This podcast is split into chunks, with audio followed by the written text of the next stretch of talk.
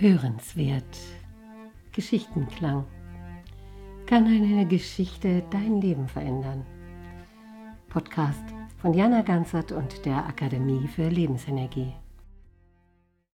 Und wieder möchte ich Ihnen danken, dass Sie dabei sind und gerne diesen Dankesgruß an all das Lebendige, was uns umgibt, in der Natur fortsetzen.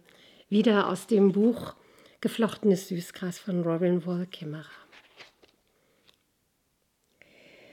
Da der Gruß allem gilt, was uns am Leben erhält, ist die Danksagung natürlich lang, sehr lang. Aber man kann eine abgekürzte Form sprechen oder die ausführliche mit vielen liebevollen Details. In der Schule wird sie genau an die sprachlichen Fähigkeiten der Kinder angepasst, die sie vortragen. Sicher ist sie auch deshalb so eindrücklich, weil es lange dauert, so viele Grüße und so viel Dank zu entrichten. Die Zuhörer spiegeln die Gabe der Worte, die der Sprecher verschenkt, mit ihrer Aufmerksamkeit und indem sie in Gedanken und Herzen an einem Ort vereint sind. Natürlich könnte man passiv bleiben und die Wörter wie die Zeit einfach vorbeiziehen lassen. Aber jeder Aufruf erwartet die Antwort. Unsere Gedanken, unsere Herzen sind nun vereint. Man muss sich konzentrieren, man muss mit Hingabe zuhören. Das ist anstrengend, besonders heute, wo wir uns an kleine Häppchen und sofortige Befriedigung unserer Bedürfnisse gewöhnt sind. Wenn bei Versammlungen mit nicht indigenen Vertretern aus Wirtschaft oder Regierung die lange Version vorgetragen wird, werden sie oft ein bisschen nervös, vor allem die Juristen. Sie wollen die Sache hinter sich bringen, ihre Augen wandern durch den Raum, jetzt nur nicht auf die Uhr schauen. Meine eigenen Studierenden erklären, dass sie froh sind über die Gelegenheit, die Danksagung zu erleben.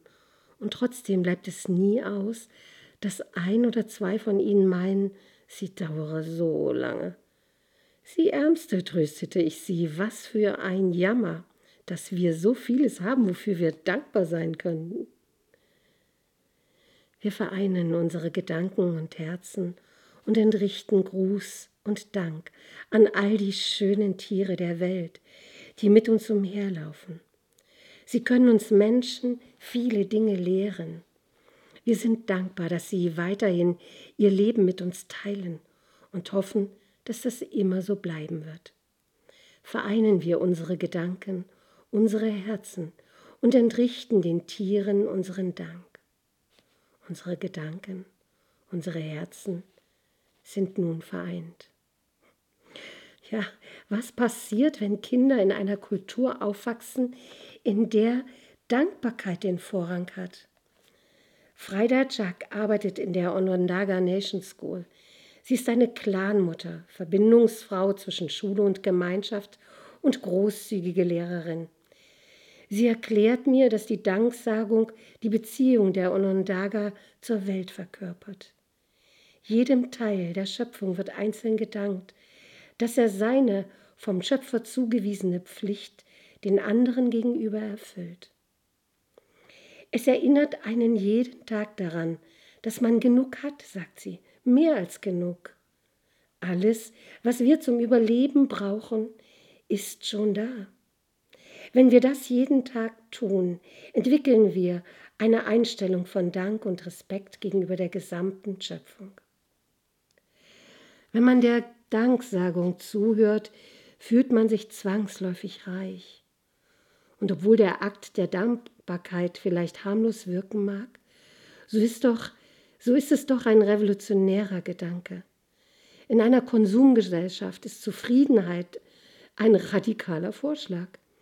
Wenn wir Überfluss, Überfluss erkennen statt Knappheit, untergräbt das eine Wirtschaft, die darauf beruht, dass stets neue Bedürfnisse geweckt werden.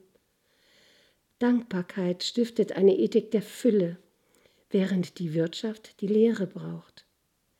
Die Danksagung erinnert einen dass man schon alles hat, was man braucht. Dankbarkeit schickt einen nicht zum Shoppen, um Bedürfnisse zu befriedigen. Sie ist eher Geschenk als Ware und rührt daher ans Fundament der gesamten Wirtschaft.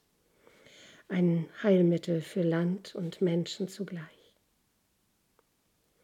Wir vereinen unsere Gedanken und Herzen und danken allen Vögeln, die über unsere Köpfe fliegen. Der Schöpfer hat ihnen die Gabe des schönen Gesangs geschenkt. Jeden Morgen begrüßen sie den Tag und erinnern uns mit ihrem Gesang, das Leben zu genießen und zu schätzen. Der Adler wurde zu ihrem Anführer erwählt, der über die Wald wacht. Allen Vögeln, vom kleinsten bis zum größten, entrichten wir fröhlichen Gruß und Dank. Unsere Gedanken, unsere Herzen sind nun vereint. So sei es.